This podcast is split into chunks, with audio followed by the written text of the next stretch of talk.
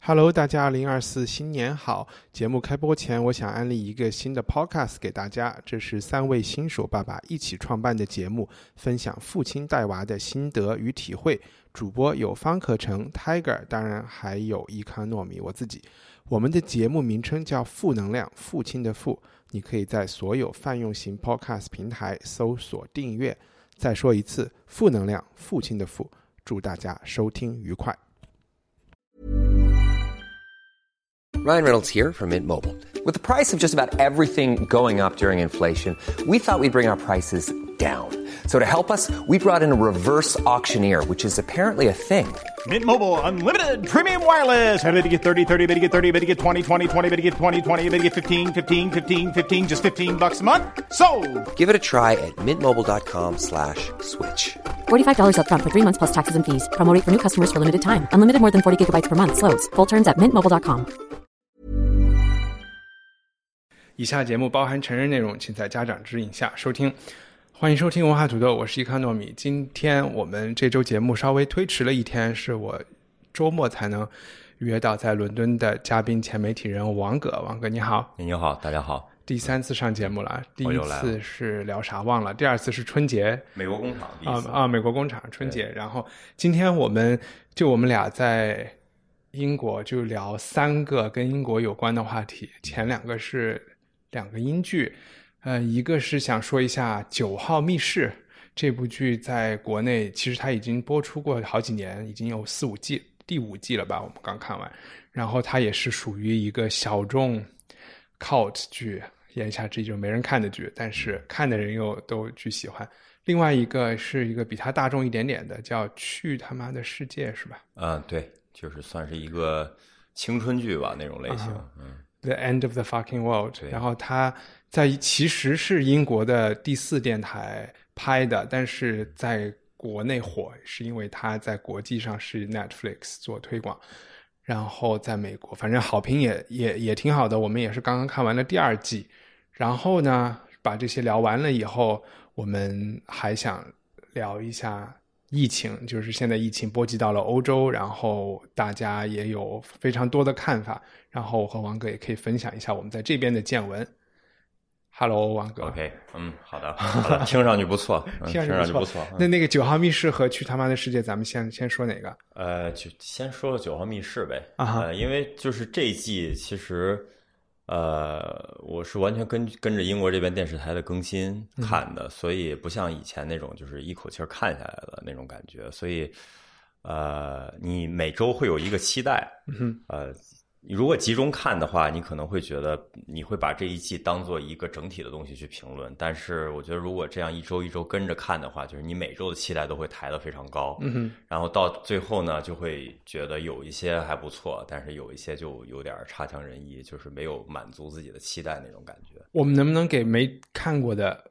听众先大概解释一下九号密室是一个什么东西？九号密室，它是两个英国的演员做的一个有点类似于小品的这种一个短剧集，然后呃每集大概在二十分钟左右，然后每一集都是在 BBC 播出。呃，它其实有一点像那种就是荒诞小品的感觉，就是每一集它会有不同内容。然后至于说九号密室这个概念，其实只是一个概念而已，就是每一集它都会出现一个和酒相关的这样一个元素在里边。嗯但其实它并不见得指的真的是就是密室这样一个东西。OK，呃，所以其实如果看过日剧的，如果看过那个叫《世界奇妙物语》的那个小短剧的，可能会比较熟悉这种形式吧。嗯就是每一季可能会展现一些我们生活中荒诞的，或者说是一些呃传说类的这种小品，大家可能会会更熟悉这种。就最开始别人推荐我看的时候是和黑镜挂钩的，嗯你觉得这俩啥关系啊？我觉得其实没什么关系，就是它这唯一的区别就是都是每集一个小故事而已。但是黑镜它更多的还是有一个科技的主题在贯穿整个的它剧集嘛。但是像九号密室，其实它更多的呃是一方面有可能是现实主义的东西比较多一点，然后另一方面呃有点类似于玄学或者是那种玄玄幻的那种东西，它会有一些。但是像黑镜子，我觉得它基本上还是在讲科技对人类社会和文明的这个影响。OK，明白。然后其实说实话，你刚才你推荐我们聊这期的时候，嗯。你很那个，就是礼貌的推荐了好几次，然后我才下定你说《九去看号密室》吗？对，然后这其实有一个，就是这两班团队不是以前就是我上大学的时候做了一套系列叫《声势联盟》吗，嗯然后 The League of Gentlemen，然后这一套东西我是我当年非常非常喜欢的，嗯。呃，这种无厘头的搞笑的一一一套电视剧。然后它讲的是在一个大概是一个虚虚拟的一个威尔士的那种曾经辉煌的挖矿的农村，然后现在就是一派了一片狼藉，然后大家都很穷，然后人都有毛病，然后就把那种英国底层最，其实就是有点有点底层人开底层人玩笑的这种感觉啊。然后当时我觉得对我来说还是一个英式幽默的教育，但我不知道为什么就觉得我不想看，就是有点觉得那一段历史和自己喜欢那么恶趣味的东西，觉得有点不堪回首，嗯然后就有点。又不太想看一般团团队，就有点人像人跟你说 Friends 的人又做了一套新的，嗯，然后就有点有，你知道吗？这方面有点呃，对，其实我觉得从内核上这两个剧还是挺像的吧。呃，因为而且尤其这一季的《九号密室》的应该是第二季还是就是讲他跟他妈一直呃住在一起，然后他妈死了，他把他尸体还留在浴缸里边的那一集。嗯呃，那一集其实有点在向《League of Gentlemen》在致敬的那种感觉，嗯就是有一点儿恶趣味啊，然后有一点儿呃很多很恶心的东西在里边儿啊，然后让人感到生理不适的东西在里边。嗯但其实他用这种恶趣味的方式，有点把那个真正的生理不适给消解掉了。嗯就是你看的时候就觉得好笑而已，就无论是在谈论尸体啊，在谈论屎尿屁啊这些东西，就你会觉得它只是它的一个戏剧元素而已。嗯呃，我其实是先看的《九号密室》，然后又看的《League of Gentlemen》。嗯呃，所以，嗯，当时我的感觉会是《League of Gentlemen》是一个就是更 cult 版本的，就是更恶趣味版本的一个一个九号密室这种感觉，因为其实它都是以一个现实的社会生活为基础在拍的这东西，所以，呃，九号密室可能感觉会跟平常的生活更加贴近一点儿。我会觉得九号密室感觉是这一帮人其实更有点更纯粹、更文艺，做的更像作品对，像戏剧，这对对有时候像那种一幕一幕。虽然我也不是太懂戏剧，但是感觉好像每一每一集，甚至每一集里面，它都会分成那种那种一幕一幕的感觉。对。然后你刚才既然提了第二集，我们可以稍微介绍一下第二集的情节，然后就根据回忆啊，然后然后这样听众可以大概有一个概念，拎出一些我觉得是九号密室的一些特质。刚才我讲了草根。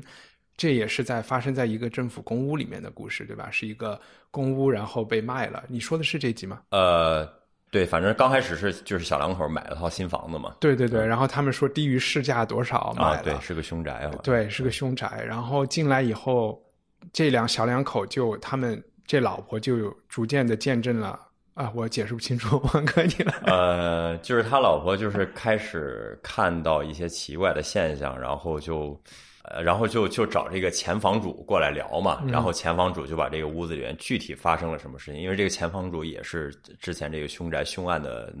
呃主角吧，算是，然后他就把这个凶宅里面到底发生什么告诉他。其实说白了就是一个呃一个一个大巨婴一直跟他妈生活在一起，呃。就是生活的一切东西都不能自理，所有东西都要他妈帮他，甚至上厕所的时候都要他妈帮着他去。但他本身是没有什么残疾的，他就是纯粹需要他妈照顾。呃，然后呃，慢慢的，这个大巨婴他认识了另外的一个女的，然后呢，这个就是很很典型那种，就是就是媳妇儿跟婆婆之间的那种矛盾嘛。呃，然后就一直在 build up，一直在 build up。然后这刚开始我们观众会以为说这个女的只是不满意这个男的老是怀念他妈，到最后发现其实并不是怀念他妈，而是他妈在去世了之后，这男的一直把他妈的尸体放在浴缸里面，就是从头到尾他们都在跟这个尸体在一起生活。嗯，然后后来我记得好像是他又发现这个女的其实在干一个非常秘密的营生，就是在有一些中年男性希望。做二十分钟的婴儿那种需求，然后这个女的就好像是一个幼儿园的阿姨一样，就把这角色些中年扮演啊。对角色扮演，把这些中年男性收过来二十分钟，让他们穿上那种婴儿的衣服，然后说话也像小孩儿一样，然后可能就类似于提供二三十分钟这种这种 counseling 这种感觉吧，就是让他们扮演一下小孩儿。呃，其实也算是跟之前的这个巨婴角色也是有一个呼应，就是可啊。能感觉是好像，我觉得是这样哈，就是感觉他之所以看上了这样一个 一个巨婴的男的，是因为他其实也有就是照顾巨婴的这种需求。呃，那你会觉得这一集他本身是想讲一个什么？就是创作者想讲一个什么样的故事，或者是这故事我们知道了，他是有话想说嘛？嗯因为你刚才反而你提到巨婴，这是一个有政治含义的词嘛，然后我,、我又说这是一个 council house，是一个政府公屋，嗯那政府在照顾这些没有生存能力的弱势群体，然后这些弱势群体本身又这个儿子又被妈妈照顾，然后好像有这种呃，就是你可以可以这么说吧。我觉得《九号密室》就是这种剧最有意思的一点，就是你可以真的是用任何角度去解读它，因为像你刚才说《League of Gentlemen》，它是一个非常具体的这样一个政治社会的背景，嗯为基础的这么一个剧集，但是《九号密室》它每一集的背景其实都不太一样，嗯所以也就导致了它每一集的故事都不需要你去了解太多的背景知识去看，但是看完了之后，你可能又会去想它到底在说什么，或者在影射什么东西。所以也许刚才你说那个，可能是他们作者想表达的一个东西吧。嗯但也不但是 对，但是我但是我觉得其实看这个剧给我最大的感觉就是，每一集都会让你感觉到生活中一些呃一些荒诞的东西一直存在在那个地方，但是你可能没有去没有去看它，而但这个剧它是把这些荒诞的东西突然给你放大了，然后让你真正能够去体验到它的这种感觉。就你讲荒诞的时候，我又突然回想到，呃，《League of Gentlemen》，我们刚才绅士联盟和这个最大的还有一个区别，就是《九号密室》每一次都是一个重新创新的一个故事。对 League of Gentlemen》里面是那个村子里不同的人物的套路，每一集是重复演的，嗯就是一个重复。然后在我印象里最深的角色就是有一个 Job Center 里面有一个训练，啊就是给这些求职培训的这个老师。然后他自己唯一能找到的工作就是这个求职培训的，然后他也对来这儿上课的人是充满了恶意，然后一直都是以一种就是在贬低他们的方式在教在在教学，也根本不相信他们能找到工作，他就一直在说你们永远不可能找到工作，你们这些废物啊，就这种。反正我也不知道为什么突然想到这个啊，就是有一种就是弱势群体，我觉得不太喜欢弱势群体，还是比较喜欢底层这么一个血淋淋的词，对互相的这种竞争关系。然后我觉得他好像经常讲的一些东西都和这个底层社会的相互竞争，反而不去看更大的社会结构的这个有一点关系。我觉得其实英国确实是有这个拍底层生活的这样一个传统吧，就是包括这一季《九号密室》里边，我觉得其实拍的最好的一集是一个没有反转的那一集，就是讲了一家人，呃，然后一直生活都特别困难，然后啊，呃那一集特别就是看到最后，对你就是既温暖，然后又特别糟心的那种感觉。嗯，就像比如说最早其实接触像这一类的英剧是英国版那个《Office》，就是办公、办公室风云嘛，好像是叫，呃，对，就是都要加个风云嘛，然后你翻译成中文之后。那剧给我就是这种感觉，就是你觉得一切都是在那个日常中慢慢流淌出来的，但是就是他的每一个烦恼都能能让你切切实实的感受到那种糟心的感觉。但是有的时候突然有那点小温暖的时候，你就会又会特别感动，就挺像最早的时候看肯罗奇拍那种英国的工人阶级的那种电影，嗯那种感觉，就他用了非常非常直白的那种现实主义去呈现英国的工人阶级的生活。呃，其实你要真说经济条件，去比横向比较的话，你把这个他们英国工人阶级的生活，比如说跟中国的底层的生活相比的话，你会觉得这边人过得其实还不错，嗯就过得其实挺好的。对，正是在这种情况下，能把这种糟心让你觉得感同身受，我觉得这还是就是英式的这种幽默剧还挺高明的一个地方，就能够让你觉得他虽然住着大房子，虽然也都能够保证说每人有一间卧室，然后好像吃穿也不是太愁，但是你就能从日常这种琐碎中感受到。就是生活对他们这种挤压，以及就是他们想去改变生活这种愿望吧，就是多少还是。那你觉得为什么呢？就是这种你刚才讲客观条件其实没有那么差的人，但是为什么在现实或者是我们看的这些影视作品中，给人觉得特别苦兮兮、特别可怜的感觉？但是你实际上去问他们可怜在哪儿呢？可能就是。就他们和中产阶级的区别，可能是他们没钱去泰国，但这是一个问题吗？呃，因为我觉得是因为像英国这个社会，或者更大的说吧，就是西方的 资本主义社会，它通过各种东西把你的生活牢牢的锁在了一个体系里边。嗯，就其实虽然我们老说中国的这种这种体系好像是说老有人在管你的这种感觉，但其实它是有很多灰色地带和有很多所谓的空子是可以钻的。还是有很多可以让你去，可以说是自由发挥的一些领域吧。但是像这种英国或者美国这种这种社会，很多很小的细节，比如说。Direct debit 就是你每月从你的银行账户中拿走一些钱，就这个是固定的。当然你是可以取消，但是这个是你每个月必须要花的钱，就是他每个月必须让你花的钱和每个月让你去必须去履行的一些职责都是非常非常固定的，而且他把你牢牢的锁在这个体系里边。像什么 Council Tax 啊，就是每个月都要交多少钱啊，每年都要交多少钱，这都是非常固定的。所以就是这些，我觉得是因为这些体制实在是太固定了。就导致你一睁开眼，好像这些东西就已经完全的压在了你身上，就是这是你每天必须去面对的一个东西。嗯嗯，但是它但是呢，你要想想去改变这些东西的可能性又是非常小的，因为所谓的阶级固化嘛，就是大家都这都在同一个社区生活，你时间长之后，你其实是很难走出这个社区的。所以你其实讲的两方面，一方面是这个经济社会它的对你的压力，另外一个是你觉得也有社会上的这个阶级的。就纯粹是精神层面的一个无形的压力，也是对，因为你像你刚才说的，说不能去泰国度假，这是一个问题嘛？就是因为有的时候要把这件事放在就是一个不同的背景下去说，嗯，就是如果在中国，有的人可以去冰岛度假，嗯，然后有的人就是可能连邻省都没有去过，嗯。然后再加上这个国家实在是太大了，所以其实你身边的这种，包括媒体给你的这种东西是很少的。就你不觉得在国内，其实有时候你很少看到电视上会宣传，比如说，呃，到哪儿去度假的这种广告吗？就是度假这件事儿，对对中国人或者说对整个亚洲社会来讲，它好像不是一件特别重要的事儿。直到现在，我也没觉得这是一件特别重要的事儿。但是在西方这个文化里面，好像你每年度一次假，这个是一个天赋人权一样，就是。他通过各种方式，从媒体，然后到广告，然后到，呃，就是你身边的人跟你呈现的这些东西，就是让你觉得好像度假这件事是我必须要有的一样东西。如果我没有了这个东西，那我就好像被夺走了一部分生存的权利。嗯，呃，所以当这个东西它固化，这个这个固化的体制它固化到一定程度的时候。呃，你就会觉得这个人好像似乎真的是有度假的权利，所以，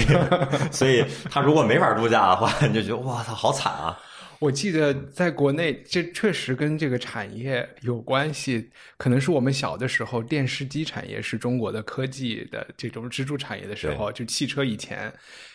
好像要跟着时代更新电视机变成多少寸啊？二十五寸、三十寸上要背投要什么？那个时候。可能生活在城市里的人会有这个，其实包括农村啊，就是会有这个感觉，就是说，好像我一定得赶上这个趟啊。在这边反而可能电视机在对于有钱人来说，他看一个七十年代的电视是一种炫耀，嗯，反而是穷人会要跟着去更新换代，但是。可能这是一个类比吧，就有点像度假。对，就跟这这边有钱人其实都住在乡下嘛，然后其实真正住在伦敦或者曼彻斯特这种大城市的人，反而是经济状况不是那么好的人才会 才会住。我们就不握手了。然后，对你刚才，我就是想，我们能不能再稍微介绍一两集？你刚才说特别喜欢那个暖暖心的，可以再多讲几句吗？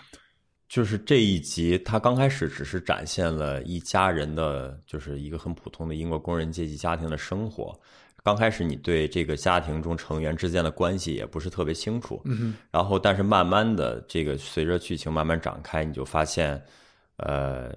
其中有一个小孩是没有爸爸的，然后他爸爸反正至少是缺失了吧，在他的生活中，然后这个时候你就可能就会开始去想他爸爸到底在哪儿，然后后来慢慢的可能会发现他爸其实是一个生活很糟糕的一个人。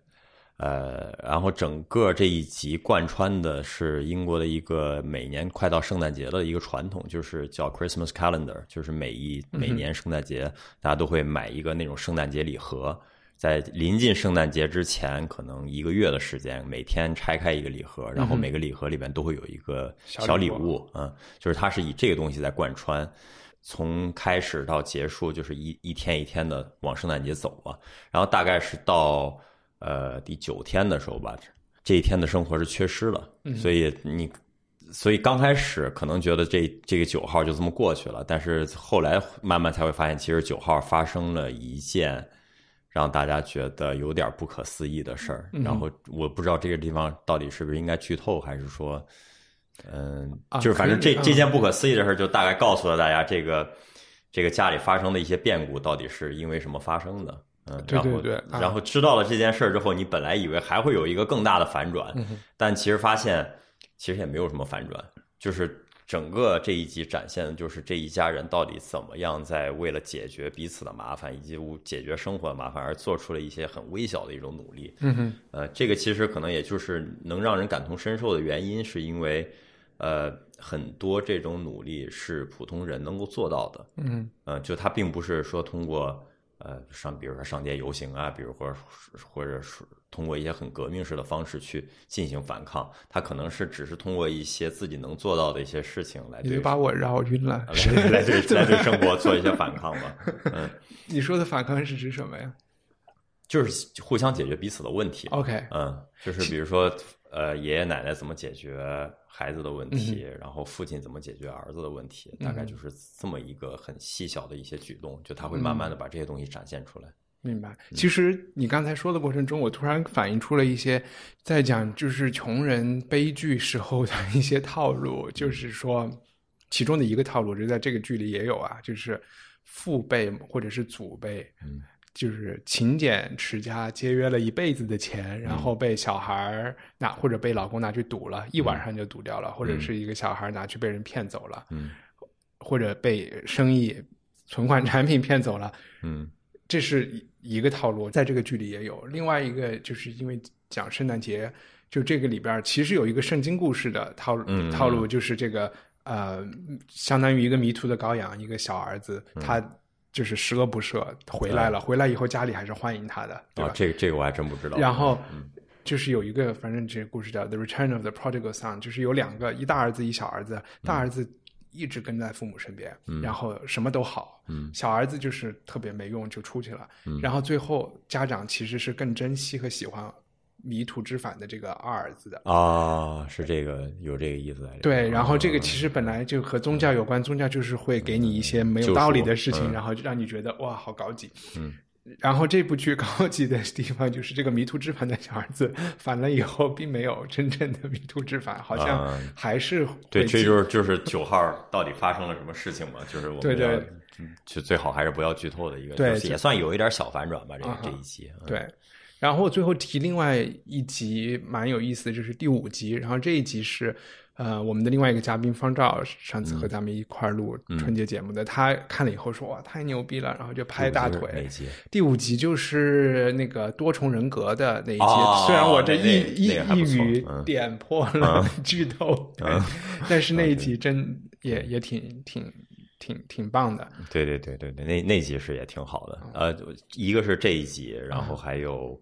呃刚才说的那一家的那一集，然后还有第一集，其实我也挺喜欢的，就是足球的那一集。嗯嗯，因为啊，第一集非常好。对，我觉得第一集还是挺不错的。就是你刚开始看他说那个，这一集得讲一讲。呃，这一集其实讲的是一个发生在裁判更衣室里边的故事，因为首先。这一集就叫 The Referee is a Cunt 嘛，就是裁判是傻逼嘛，这是我们在 我们在看球的时候经常会说的一句话嘛，就是只要大家去现场看过球，无论是在英国还是在国内，你肯定多少在某一某一个时间段都说过这句话。嗯因为本身这就是一个非常不讨好的角色，这裁判就有点像，其实像政府一样，无论是世界上哪个国家政府，他永远都不会是让人满意的，然后总是会有人骂他。然后这一集其实讲的就是呃，主裁判，然后助理裁判，然后边裁。第四官员就是就是就这个这个等级是越来越往下走的，就是其实说白了，大家只是在真正在看比赛，只是会在乎主裁判和边裁。对于那个第四官员，大家对他印象可能更多就是一个举牌子、举那个补时还剩几分钟的这样一个角色。呃，其实讲的就是整个在这个裁判更衣室里发生的一些故事。然后一开始他会让你觉得，呃，裁判是一个非常难做的一个人，然后就是两边都要达到一些平衡，然后在这个基础上又怎么能让球迷觉得他是公平公正的？然后给你建立了一个好像特别伪光正的挺挺挺委屈的，但是又试图维护公正的这样一个法官的角色。对，但是最后有一个大反转，有一个大有有一个大反转，让你感觉到人就不可能公正。嗯。对对，就是就是所谓的足球比生命更伟大，就是这件事儿，就是 因为尤其是像足球引入了这个视频助理裁判这个制度之后，就更让这个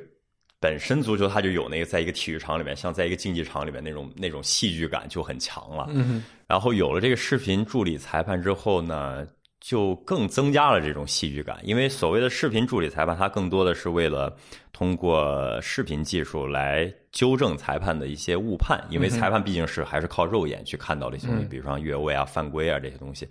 然后视频助理裁判是用视频来帮助他去纠正这些误判，所以经常会出现的一个情况是一个队进了球，或者说一个队犯了规之后，大家都在等。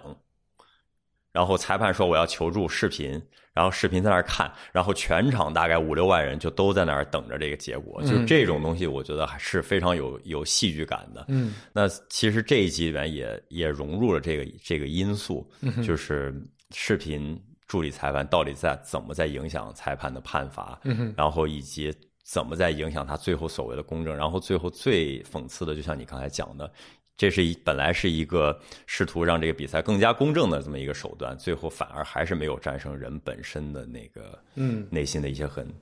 不能算是邪恶的东西吧，算是一个很很人性化的一些东西。对，这集看完以后，反而我觉得应该就不要，哎，我也不知道，我觉得还是应该人在那儿，因为一下这个科技有点把人放到不知道该放到哪个位置上去了。其实英国一直是有这个说法，嗯。就是英国人对足球这项运动，他是有一种很强烈的复古情怀在里面的。嗯。嗯，这就这个不仅是足球啊，大家温布尔顿的时候，全场不是也看着那个电视屏幕的那个啊。球，哦，大大家去看嗯。最后有没有压线。对，就是因为它这些东西里面实在有太多这种模棱两可的东西存在了，所以当视频介入的时候，你会觉得一个传统受到了侵犯。嗯因为本身像体育运动这些东西也是挺阶级化的，其实像足球，它就是一个工人阶级的、社区的，然后甚至顶多大到城市的这么一个单位为基础的运动，所以它更多的是把一群人怎么把它凝聚在一起的一个力量。所以当科技介入了这个力量的时候，一般人的第一反应都是反抗。嗯，尤其是在这样一个已经工业化结束了的国家，嗯当科技介入他们的社区生活的时候，他第一反应肯定是不喜欢的。嗯，所以我觉得这一集可能多少也有一点这种感觉。最后，他展现了人性更对这个运动更感性化的那一面的时候，就是也有点在对这种科技做一种反抗吧。嗯，九号密室一集是一季是多少集啊？现在一季可能也就六集吧。啊，那第五季演完了。呃，完了。OK，、嗯所以其实前面的四季在 Netflix 上都有，第五季现在还暂时还没有上 Netflix，得别地儿找资源。啊，对，其实对都能下得到，其实。都能下得到。然后我们接下来聊第二个，第二个剧叫啥？The End of the Fucking World。嗯对，就是去他妈的世界。嗯，这部剧第一季我非常喜欢，第二季我也是王哥推荐了以后我才说好吧好吧，我就看一看。嗯，它讲的是一个，其实是一个漫改，对吧？我今天早上才发现是一个漫改，嗯然后我觉得这这个剧好像挺也是挺意识流的，它它它在剧情上还不如《九号密室》那么清楚，就是它更多的讲的还是就是年轻人这是一部很摇滚的剧吗？有一种觉得还好也吧，也还好对，呃，这么说，我觉得如果大家看过 Wes 安呃 Wes Anderson 啊。啊韦斯安德森 Wes Anderson，对，一下一下忘了名字了。Wes Anderson 的电影的时候，呃，可能会有一种就是一个青春版的那种 Wes Anderson 的感觉，就他的整个的 一个昆汀拍的，对对对对，有点那种感觉，就是剧的画面，呃，都是很讲究、很漂亮的，就是每一场他都你都能感觉到他在色彩啊，包括这种置景上都下了很大很大的功夫，为了让它漂亮，嗯哼，就是有一些东西它是非常安全的漂亮，就比如说，呃，未来复古主义这种的，然后或者说是。就是 vintage 六七十年代的这种装修风格，嗯呃，或者是像什么 modernism 这种装修风格，它是很安全的，对是没有人会觉得这些东西是不好看的，你顶多觉得它不适合你，或者说是买不起啊、不好玩儿，买不起，就顶多是这样，但是没有人会觉得它不好看，嗯因为它色彩上是搭配上是还是挺挺讲究的吧。嗯，然后这部剧的整个的基调给人感觉是这样，然后在这个基础上，其实就是讲了一些年轻人在面对成长的迷茫的时候，成长的烦恼嘛，然后对性啊，然后对家庭，然后就是对。对社会的一些一些困惑、一些迷茫，然后以及他们到底最后选择了，无论是真实做出了反抗，还是说是在精神上做出了一些反抗的这么一个故事。呃，但是我刚才提到昆汀，就是因为这些小孩做的事情都特别的血腥，嗯，对，他们的经历，他们经历了一些所以我说很多时候是想象的一种东西嘛。啊、啊，在里面，就是我感觉，就可能跟他是一个漫改也有关系吧。就是，呃，你能感觉到社会在这个剧里边是完全缺失的，就它不会像《九号密室》或者《League of Gentlemen》那样，它会有非常明确的社会的背景在里边。很多时候，他并没有告诉你说这个东西到底发生在什么地方，嗯哼，或者也许说了，但是它体现的不是那么明显。对，剧情大概非要说剧情，就是这一对中学生他们似乎在谈恋爱，自己也不知道，然后莫名其妙的就杀了一个人，然后成为了逃犯，对浪迹天涯。第一季、第二季基本讲的这个，对，其实说起来就是一个特别，也是一个特别老套的故事嗯吧，就是一对亡命的鸳鸯，然后就是呃犯了一个什么事儿，然后两个人一块儿去逃亡，浪迹天涯的这么一个故事。嗯哼，但它最吸引人的地方就是这两个人的，就说实话，如果这两个人是你自己的小孩儿，你会特别烦他们。对，好好多剧是这样，但是我觉得这是就是每一代需要一个这样的故事，就是嗯有一些。有一些故事是每一个时代都需要的，比如说像这种亡命鸳鸯、浪迹天涯的故事。那上一代有邦尼和克莱德这种故事，那可能这一代就是需要他们两个，呃，需要 End of the Fucking World 来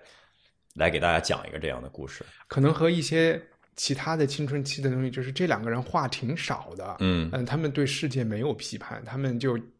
这方面我觉得还挺像有点宅人啊，或者是这种感觉。我觉得就是就是跟现在这个时代就挺像的呀，啊就是你你觉得好像六七十年代的时候，在那个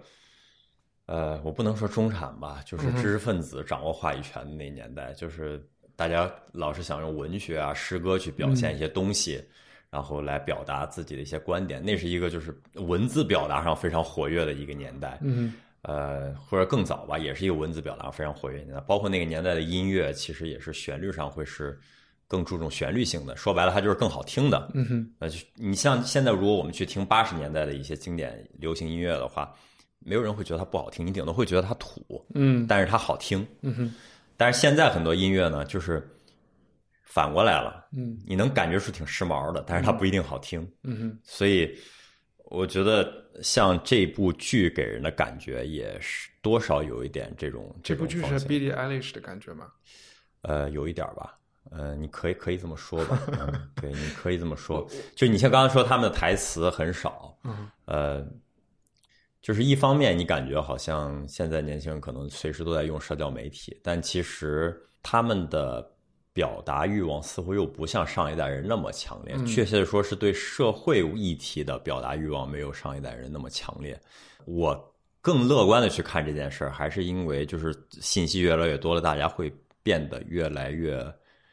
免疫，嗯哼，对很多社会问题会越来越免疫，然后也变得更聪明了一点吧，我觉得。就他们对于所有的态度，如果翻译成北京话，就是没劲。对，就是你没劲。你跟他说什么事儿，他都没劲，没劲啊。嗯，有一种过早的看看看穿了一切的。对，就是我也不知道他们到底是过早的看穿了一切，还是还是一个不同的视角的问题。我觉得这个男的呢是比较温情，然后对东西还是挺有渴望的。嗯。但是他可能更多的是那种青春期的那种 awkwardness，就是、嗯。就是觉得找别扭，对，有点自己就觉得自己是别扭的，所以没有那么强的表达或者是怎么样。那女的是一个还是一种自我保护，嗯。感觉挺多的，就是还是受了伤，嗯。可能是家庭或者是什么样的原因，感觉是这样，就两个人的闷骚，相当的闷骚。对，就是就是大家最爱提的词儿“闷闷骚”嘛，就是这个剧给人的感觉就是就是从头到尾就是在闷骚。嗯，我如果提一点批评，就是，嗯当然你刚才说过他的那个是他的美学非常的安全。嗯第二就是第一季我看的时候，它是一个好像放在伦敦郊区的啊，嗯一个比较非常舒适的，我就想象这些人都是在。就是城里边当金融男的这些嗯成家之后买的大宅子在郊区，但其实他们，尤其是第一季他们的生活方式，比如说开车呀，就小孩也开车啊，然后在街道里晃荡啊，这这种我都觉得特别美国。我觉得他是那种美国的郊区 suburbia 的生活方式。英国人的年轻人好像在我看来不是他们那样生活的，会有。起码会有更多的体育活动。嗯，对，英国郊区的倒是推荐大家看另外一个叫《This Country》呃，《This Country》的一个剧，啊呃，就叫好像国内是翻译叫英英村故事吧，好像是。啊，这是一个喜喜剧，对，吧喜剧有点跟 Office 那种有点像的那种，也是冷底层冷喜剧。对，啊它是一个假纪录片，嗯哼就也是 BBC 假装说是他们要去一个英国的郊区，一个农村吧，去拍这个小镇子、小村子里面的生活。嗯但其实就都是演员演出来的嘛，啊但是就假装说他们还要接受采访，然后那个 BBC 的摄制组好像也在假装去跟着他们去参加各种社会活动，嗯然后就大概就是讲了这么一个一个小村子里边两个年轻人的故事。嗯，但是那个地方好像跟你刚才说的又是不同的两两个地方，对那个比较靠北的那个我觉得你 this country 可能是一个更，我觉得是一个更 authentic、更更那个地道的。嗯，我我只看过那个海报啊，我就觉得它给我的感觉是那样的，或或者说它包装的比较像一个很地道的那种感觉，啊因为像你刚才说这个这种地域，包括就是它又有点像美国的这种感嗯觉，就有点架空的这种这种呈现方式，其实跟它这整个剧的美学还是挺统一的，就是它似乎啊。是在架空在一个完全不存在于我们熟悉，至少我们是不熟悉的这个嗯环境里边。反而我会是觉得是因为 Netflix 的原因，就是或者是现在的这个他想走向国际市场，对，嗯。因为另外一个例子就是最近我本来想录音，后来看完以后觉得没那么大意思，就是《The Outsider》是史蒂芬金小说改编的一个新的，是 HBO 吧还是哪儿？就他那个里面讲的是美国农村的故事，但是同时就把那些就是美国农村警察在家里面拍的跟丹麦人家里一样，嗯然后我觉得啊，这看着就不可能。这部剧就是把因果弄得像一种想象的英美结合的一个，嗯，更多的是他们的生活方式。我觉得他们不可能，大学教授家里老讲师家里不可能是这个样子的。嗯。我没想好，我我看着很舒服，但是我又觉得有点假。对，就是就是这种感觉，就看着很舒服，但是有点假。我觉得你 这就是总结的还挺到位的，就是看看这个剧，给我也是这种感觉。嗯哼，当你舒服到了一个劲儿的时候，你就开始怀疑这是不是有点嗯胡扯呢？但是我觉得可能真的是，就是刚才说的吧，时代需要这种东西。呃，好，我们今天抓紧聊大家真正想 想不吐不快的事儿。就呃，因为你在 Goldsmith 念 PhD 嘛，学校现在关了吗？呃，没关，但是呃，很多人也不去了。啊对，所以你也很难说到底算关还是算没关，没有那种官方的通知说要关学校，但是有些人已经不去了。嗯哼，因为我觉得我们的身份就是一方面看到家里人在国内的经历的那那一切那个 journey 那个路程，然后到现在就是病情又在欧洲发展，然后最近又我都不知道从哪儿开始讲这个问题，大家又开始对北欧一些国家，就是包括英国、瑞典，可能德国总理也说了一些话，说这个早晚百分之六十的人要感染，然后就开始有了一些特别不好的评价，然后。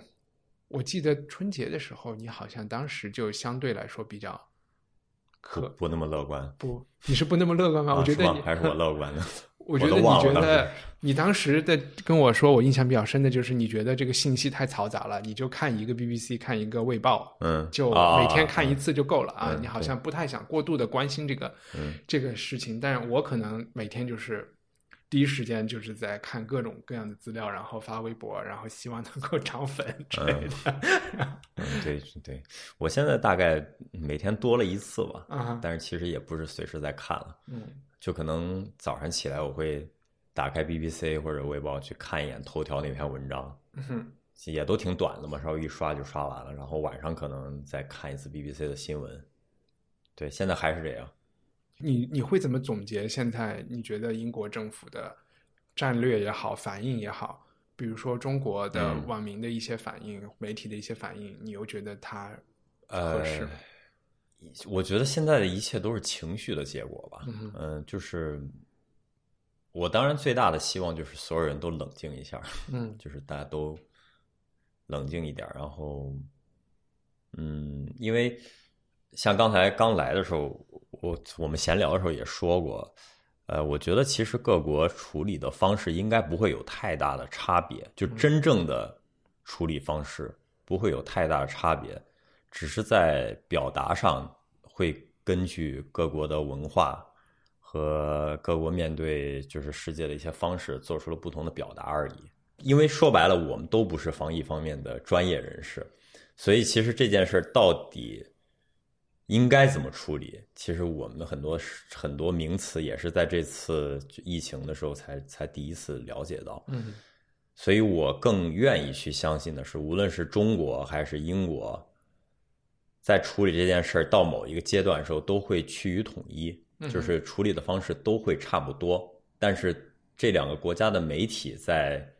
向他们的国民去表达这个处理方式的时候，会用不同的表达方式。那也就可能就是我们现在所看到的两种不同的表达方式吧。我总觉得我说的什么事儿都会招骂，因为其实听众可以去关注我的微博，我在微博上讲这些事儿会讲的稍微多一点。嗯，然后我也是可能会针对一些比较尖锐的意见来讲一些事情。我我我是真的没有特别明确的，就是说哪个好或者不好的这种看法，因为我我真觉得这件事儿从一开始就是人类的一个灾难，就是嗯。大家如何去面对这个病毒？它总是会殊途同归的，就到最后都会到有一种同样的方式去去面对这个病毒。嗯，但是很多时候就是像刚才说的，就是大家表达方式真的会非常不一样。嗯，你就你文化差异，所谓的文化差异，在这时候就会体现的非常明显。因为这几天你会发现，其实。在亚洲呃的一些国家及地区，像台湾啊，然后南韩，然后新加坡这些都做的比较好，然后这些在媒体上就被和社交媒体，嗯，没有在国内是被淡化，就是其实因为国内是一个被过滤过的东西嘛，所以有一些东西，比如说啊，大家都在鼓掌啊，这类新闻你知道明显是。是谁写的，你就你你会忽略它。但是有一些看似来自于民间的声音，其实它也是被允许和过滤过的。大家就会觉得仿佛他们听到了一种真的声音。但是你总体来看的时候，当你听到的这种声音只是一部分的时候，其实它也是有问题的。这是我最近的有一点不爽吧，就是说，可能一些对于欧洲的一些质疑，可能它。单独的来看是一个理性的质疑，但是他在社交媒体上被允许传播，他就成为了一个烟雾弹。就说前两天大家都还在说假的、假的、假的这事儿，这两天就大家就不聊这事儿了啊，这个目光就开始批评其他的国家。我觉得这是一个大家应该能看、应该去认识到的一个事情，就是 OK，那我们现在的重点是不是要去聊别人？别的国家在做什么，然后在别的国家这件事情上，我也会觉得，比如说就说英国吧，它这边一个好处就是，首先这个东西不是在道德上啊，英国政府不用承担那么没有这个所谓的原罪，可能武汉政府有的一个原罪，这边没有，他做事情其实就不需要突然的，就是做很极端的亡羊补牢的事情，或者是极端的补救措施来弥补自己之前的过失。这方面，我觉得在中国大家看到，特别是一种群众运动性的防疫措施，是所有的事情都是有代价的。文化土豆上出现的两个嘉宾，嗯家里都有癌症病人需要放化疗，嗯然后在疫情期间，他们就得不到应该有的治疗。这种事情最后也会在整个世界范围内或者国家范围内也会成为死亡的统计数字。嗯这些统计数字没有记在冠状病毒的名下，并不代表它就不发生了。所以这可能也和你刚才讲的全世界能发生的事情都是一样的，就是说，嗯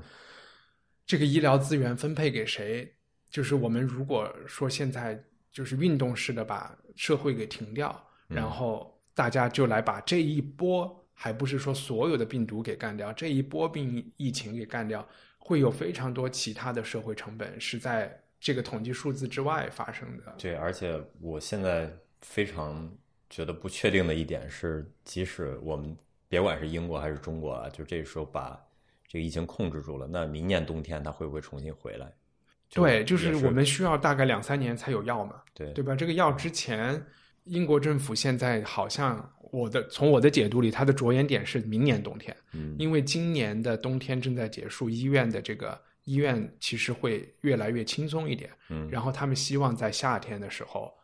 能够把高峰给挪到夏天去，对这样医院好处理把。那个曲线压平嘛。然后在这个过程中，其实我觉得政府开始是想告诉大家，本来就是对于绝大多数人来说，可能就是一场流感。然后这样一定程度的人有了免疫力之后，他们就在二零二零年、二一年的冬天不会给这个医疗带来压力。但是这句话可能在我看来是大实话，然后说出来以后我也能明白，我不会去曲解它。但是很多人就会说。这是社会达尔文主义啊！你就是想让大家就是去等死等死啊！如果这么说，就没办法聊天儿。对啊，是啊，就是怎就还是怎么说的问题啊，就是好到最后一切还是归结到话怎么说的问题。嗯我就也没有人百分之百的能够确定说这个病毒到底最后会是什么样，因为这是人跟自然的一个相处方式的问题。嗯其实不存在说谁战胜谁，嗯它是一个调整的嗯过程吧，就是你怎么去调整跟自然相处的这个方式。我觉得大家有一些基本判断啊，就是说，在欧洲所有人看病都是免费的，就是不管你是有钱人还是穷人，你去公立医院只要有有床位啊，嗯即便没有床位，我相信政府军队也都会想更多的办法。在国内，就是你出了事儿，你不不先打款，急诊室都不救你的这种情况都时常发生。在这两种情况下，大家怎么会去？我我就不知道为什么会觉得好像这边的人更在水深火热之中。这是我的一个觉得，哼，因为就这边医疗制度是所谓的分级诊疗嘛，嗯就是你可能先去找你的 GP，就是咱假设没有这个疫情的话，那普通治病就是先去跟你当地的算是社区诊所去约时间，然后呃肯一般的有时候当天能看上，有时候可能得等等一个星期什么之之类的。嗯，然后如果说他这边能给你治了，能给你开药就给你开，或者如果他治不了的话，需要更更多的治疗手段，他可能给你转到别的大医院去，他是在这么弄嘛。但是国内的形式是，呃，每一个市有一个比较大的医院，嗯然后大家可能就都会想去那个最好的医院去看病，然后挂号排队。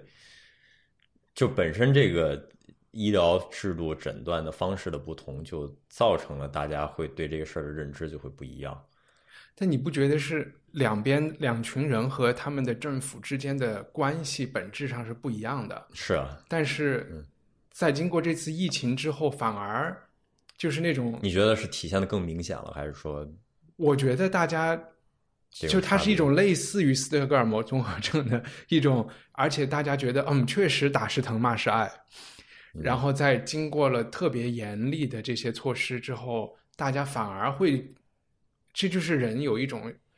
觉得你把我关起来吧，你把我关起来，我就嗯，对，就实这这这次疫情，我觉得最让我关注的一个事儿，就是从个人来讲，可能是还是精神健康的问题嗯吧。就是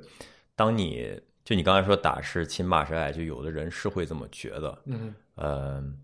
然后有很多，比如说在这个时候，欧洲的，其实英国还不算是在欧洲最严重的国家了，肯定。目前起码嗯对，然后就是有很多人想回国的一大原因，虽然一方面是因为国内的就是报告的数字在减少，然后但是另一方面，我觉得还是有一些心理因素在里嗯边嘛，就是还是想回到自己熟悉的一个环境里边，嗯嗯，就是这种作用，我觉得是不能把它低估掉的。就尤其是很多在欧洲的，包括在美国的留学生，他很多都是自己在这个地方嘛。嗯，啊而且他们回的，其实这些人在国内的社会资源是远远高于平均水平的，呃，对，你可以这么说吧，啊我觉得，嗯，对吧？嗯对，就是可能可能在这边待着，他多少还是会有一点孤立无援的感觉。嗯嗯，就是你心理上得不到足够的支持。我更多时候觉得这可能是一个非常大的因素。嗯嗯，因为如果我真的去读说两个国家的制度在处理这个这个病毒的时候，到底哪个好哪个不好，因为我可能是天秤座吧，就到最后总是会觉得、啊，说这个好像也有好处，那个也有好处，然后各有各的好处，各有各的坏处，到最后就会达成达成这么一个很废话的这么一个一个结论。嗯所以我可能更多的想从就是心理健康这方面去看，包括我个人的心理健康，就我刚才跟你说的，每天到底看多少跟这个疫情有关的信息，然后才能让自己能够去用一种更加不影响生活、不影响自己就是生活质量的方式去面对这个疫情。我觉得这可能才是更重要的。刚才说了，我们都不是医疗方面的专家，所以这个事儿到底应该怎么处理，其实我说不准。就我的思维方式可能更多的会去诛心，我会去分析，就是啊、不同的政府他做决策的背景和他的资源和他的他首要要解决的问题是什么。这边的政府其实是没有没有任何合法性的问题的，特别是英国政府是刚刚被选出来的政府。对，而且阶段也不一样，就是就当时中国刚出现的时候，武汉它是一个非常爆发式的那种、那种呈现，所以那个时候具体采取什么措施，是不是说是应该跟英国一样，或者说英国现在是不是应该跟当时武汉一样？我觉得已经没法去讨论这个问题了，就他们并不是在同一个爆发的阶段，人口密度什么全都不一样。就是这边有非常好的传染病的这些研究机构、大学，嗯然后有多少就是全世界的名有名的医生、大夫、博士，什么都是在这边念的书。嗯，我觉得这边的人的学就是学界的观点，或者是这个政府的首席科学家，他综合各种意见，因为没有选项是好选项嘛，都是双刃剑。他综合出来的观点，我觉得作为一个老百姓来说，我真的是愿意去相信嗯他的判断。然后，那么现在的判断就是这个疫情。这个病有可能会长期存在，嗯那我们不可能长期的把社会关掉，嗯那如果我们现在说实话，真的是关把社会给停下来，是一个最简单的决定。嗯停下来之后呢，然后因为你高压压下去的东西是会反弹的，嗯，你过两个月比对这就是这就是它到底会不会就是不同的社会有的时候可能会反弹，有的时候会它可能反弹的力度没那么大。对，也许我们值得去牺牲掉两个月的时间，嗯，给他一次机会反弹了以后，我们再走这样的路。就是这个，然后这就成了一个有没有某种程度上就有点是为了感情在交一个智商税的。对，就是嗯很多这个时候表达已经全都是感情的因素了。嗯，就是我觉得科学家的研究，包括公共卫生这种处理的对策，应该全球还是有一个统一的共识的。我是这么想的，应该是会有一个比较我是觉统一的标准。我是觉得其实没有，嗯但是呢，因为没有就也没有对错。嗯然后有一些东西可能是你考虑的是社会的综合成本，嗯。然后在更长时间内的综合成本，嗯，然后有的考虑更严苛的考虑可能是短期的就是远期效果，我们不现在不去考虑它，就可能是更近人情的考虑，有的是更不近人情的考虑，但是就是对错可能有点难说得上，但起码我会觉得每大家集中火力来考来评价英国是一个干扰，是一个对就是国内的舆情控制来说，我觉得是一个烟雾弹。就是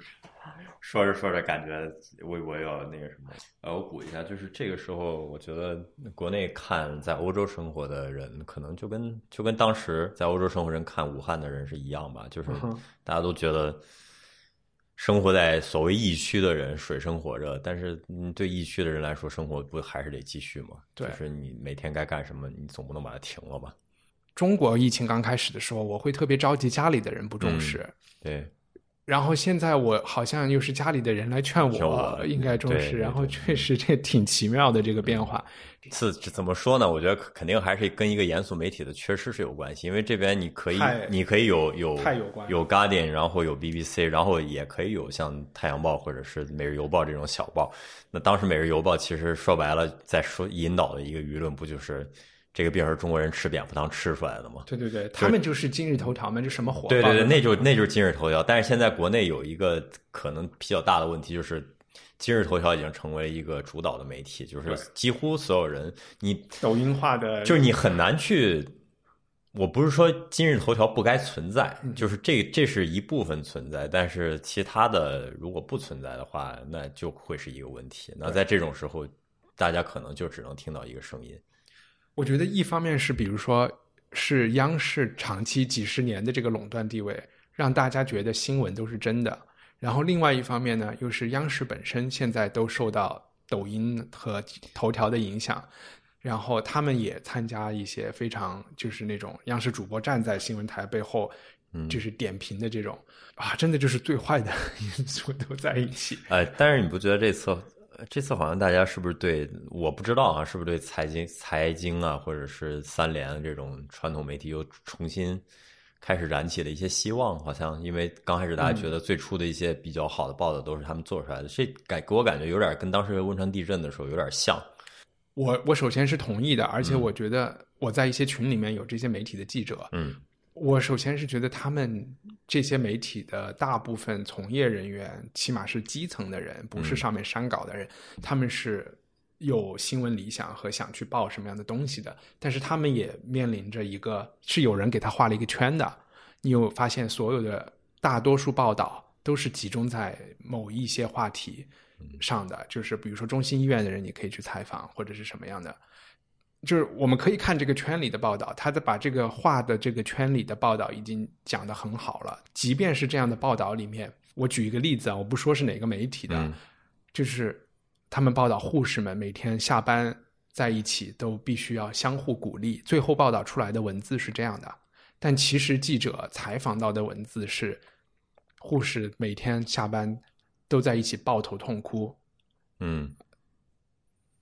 但最后允许被刊登出来的是相互鼓励。首先，这个圈里的报，这个画的这个限定的报道已经做得不错，但其实也是走样的。那还有这个圈之外的事情，我们也没有看到。嗯，但也许这就是个希望的火种。我我对这些事儿。这些事儿在疫情之前也都是这样吧，其实只能这么说。嗯，嗯对，所以我不知道你，因为我个人是觉得有时候自己没有那个精神力量去处理如此多的问题。嗯，嗯，就是因为如果我不停的问自己问题的话，我怕我平时的工作和生活都没法展开了。就是，所以我刚才说心理健康，就是是我现在越来越意识到挺重要的一件事。嗯嗯，就是有时候能有个人去分享一下，去说一说你对这件事的感受，就还是挺重要的。就无论是你跟朋友，或者说跟你的伴侣，就是都说一下这些事儿。对，嗯，我觉得还是挺重要的。就我还是比较鼓励大家去做这件事儿。嗯呃，就是 instead of 就是天天在微信或者今日头条去刷那些新闻。嗯，因为那种难免都是最极端的。对他肯定是用情绪化的东西想去，他要么是为了实现某种目的，要么就是为了让你的嗯流量会增加，反正就就各种各样的目的。但是这种恐慌，我觉得也不叫恐慌啊，就是一些耸闻听闻的报道，在一方面，我就觉得。我都在想有没有更大的力量在背后引导或者操纵，比如说大家都去抢厕纸，我觉得其实我内心里是觉得没有问题。如果大家的恐慌就是去抢厕纸的话，你们就去抢吧，我我就大不了买不到厕纸。我总我觉得这个总比大家把吃的给抢光了，或者是嗯，当然抢光也只能抢光那一天的库存啊，对吧？你总不能抢肉吧？你总不能囤菜吧？对吧？对，那个东西烂了，搁久了也行。如果大家需要一个。去囤的东西来抒发一下，你们就囤厕纸吧。嗯，对，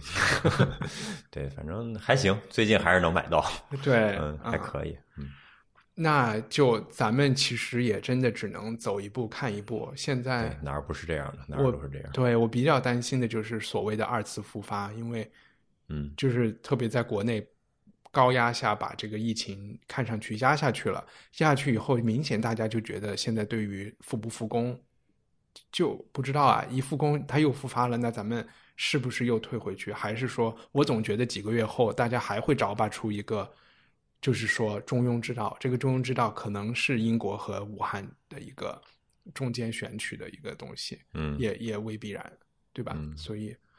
也不能把话说的太死，到时候英国的人也需要下台阶，中国的。政府也需要下台对，我觉得就是就是这两个所谓的防疫政策，就是中国基本上是把最好听的都说了，然后英国是把最难听的给说出来了。对，但其实也许到到最后，大家会在中间的某个点会会汇集吧？也许从政府和决策，或者是因为我学经济的嘛来说，真的是我们当时学公共经济学的时候就有一个概念，就就是就一条命值多少钱。嗯嗯，一条命值多少钱？这个事情大家都不想聊，但是它确实是一个，就是政府通过它的是存在的事情。如果我们把生命放到至上，然后其他的事儿都不重要，那公路上的限速就应该是二十。让让你去管政府的话，你会去想这个事儿的，对吧？对所有人来说，高速公路就不应该修啊。呃，就是汽车就是一个杀人的事情啊，就是你的就不能不可以有污染啊，所以在这个基础上，其实网上大家可以去搜一下，有兴趣的话，就每个国家其实它的公共开支对于安全方面的这个关系是有一个统计学上的一条命的价格的。嗯，在这种 G 七，我也不知道是现在是 G 多少的国家，应该是 G 七这国家里一个。就是说，政府开支去减少一个统计数字上一个减少一个死亡案例的价格，大概是两三百万美金吧。这是我十年前上学的价格。嗯，现在中国在哪个水平，我也不知道。但其实我觉得这个是可以去看出一个，就是说，你就是说这边的人不准，嗯，觉得大家死了无所谓，是一个我觉得很可笑的事情。嗯，对，像你，比如你刚才这段话。就不是很中听的话，就是就是，可能就是很多在听到英国的这个所谓的防疫政策之后，大家的反应就是这样，就觉得你把这个话事儿如此量化。嗯哼，嗯，就是那句话，如果大家真的觉得一个人都不能死的话，就不能开车。嗯，对吧？你一开车就有撞死人的几率。对，就到最后发生的事儿其实差。对我们不可能都退回到那那种状态。对，就还是怎么说嘛？对，有有的人他能接受这个，你就给他说的更直白一点；有的人接受不了的话，那你就稍微好好的说一下，给他加一点修饰什么的。对，好吧，那我们今天就好的。哎，我们有个编辑推荐哦，编辑推荐，编辑推荐，呃，我就推荐一首歌吧。好呀，呃，是英国的一个制作人叫 Muramasa，Muramasa。然后他，呃，一张新专辑里面有首歌叫《No Hope Generation》，嗯，就是算是一个有点蹦迪，有点跟抖音神曲有点像的一个英国版，啊，就是讲的，是就是年轻人一直在重复说这是一个 No Hope Generation，然后我们就只能去跟着大家一起去跳舞什么的，大概就是这么一个蹦迪神曲。希望这个时候能让大家能心情放松一点吧。哎，现在这边的夜店还开吗？开着呢。开着开对，但是他可能会备一些那种卫生用品，然后指望大家自觉吧。但是至于说自不自觉的，那也另说。反正最近这边有我也的小夜店里边真的是很挤啊。对对，我我反正最近不怎么去了。嗯 OK，就是我觉得这是能做的一件事，就是可以改变一些自己的生活方式。啊嗯，可以根据这个疫情去，比如说你少出一些门儿什么的，但是少出门的话，就多看书、多学习，嗯 就不要天天刷那些信息了。我觉得，嗯，就每天了解一下就可以了。完全不了解，我觉得也是也是不合适的。嗯嗯，呃，我推荐一个，其实是张雨玲最近我们另外一嘉宾在看一套 Netflix 上的纪录片，叫《Chef's Table》，就是讲大厨做饭和他们的。嗯那个我看过，那个你看过对吧？我只看了一集，我就看它有几十集，我选了一集是一个阿根廷的，我就推荐大家看这一集啊，其他的我质量没法保证。就是阿根廷的那个一个厨子，一个大厨叫 Francis Malman，然后他好像有好几个三星的餐厅，呃，他生活在那个 Patagonia 森林里面，然后住在一小木屋里，他都用柴火在户外做饭，然后他做东西的那种感觉就是把东西全都烧焦了，嗯特别特别棒，这一集太美了，就是我觉得也也是那种生活在城里人会特别羡慕嗯那种，就他不是原始生活，是享有一切现代社会便利的原始生活，就在他那小木屋里。他已经就是能运去的现代的东西，他都有，这是他要精心选择的。但在那个大自然里生活，当时还做了一个，我当时觉得一个特别，就是一个古代电饭煲一样的东西。他就说，当地的原就是土著吧，几百年前的人，他们不是白天要去打猎啊，要去捕鱼啊，做这样的生活。他们早上起来就在地上挖一个坑，在那个坑里面，他们就放上各种呃红薯啊、potato 啊，就是土豆啊这些东西，然后怎么在坑里边弄一些烧了一半的木头埋在里面，然后再用土把它们都埋了，然后这个地方就像是埋了一个宝藏一样，也看不见，没有烟，但是里边还在继续燃烧。这些人白天就去工作去了，晚上回来打猎回来的时候，把这个土刨开，里边就是热腾腾的一顿饭就在里面做好了。嗯然后就是他也平时也会做这样的事情，起码为了这个纪录片是做的。我们我们推荐的两个东西也都是在逃避现实的东西，基本上 就是呃多少都是让人觉得有点啊。但精咱先别管这个事，我觉得这是精神生活吧，就对啊是很重要的一个对啊对啊，就是要要有这个这种逃避对的东西在里边，嗯，别陷进去。就我觉得，如果真的面对这疫情，大家有什么能做的事儿，就真的是别陷进去嘛。对，好吧，那今天就这样，好，好，拜拜。谢谢，拜拜。希望你喜欢这期节目。文化土豆每周的免费节目背后有主播的全职工作、嘉宾的无私付出，还有一帮热心听众在出资支持，让我们坚持制作了一百四十期节目。听众合办的土豆小报也即将推出第二期，将不久和我们的赞助人通过邮件分享。如果你也想成为赞助人，请访问我们的官网 culturepotato 点 com。谢谢大家。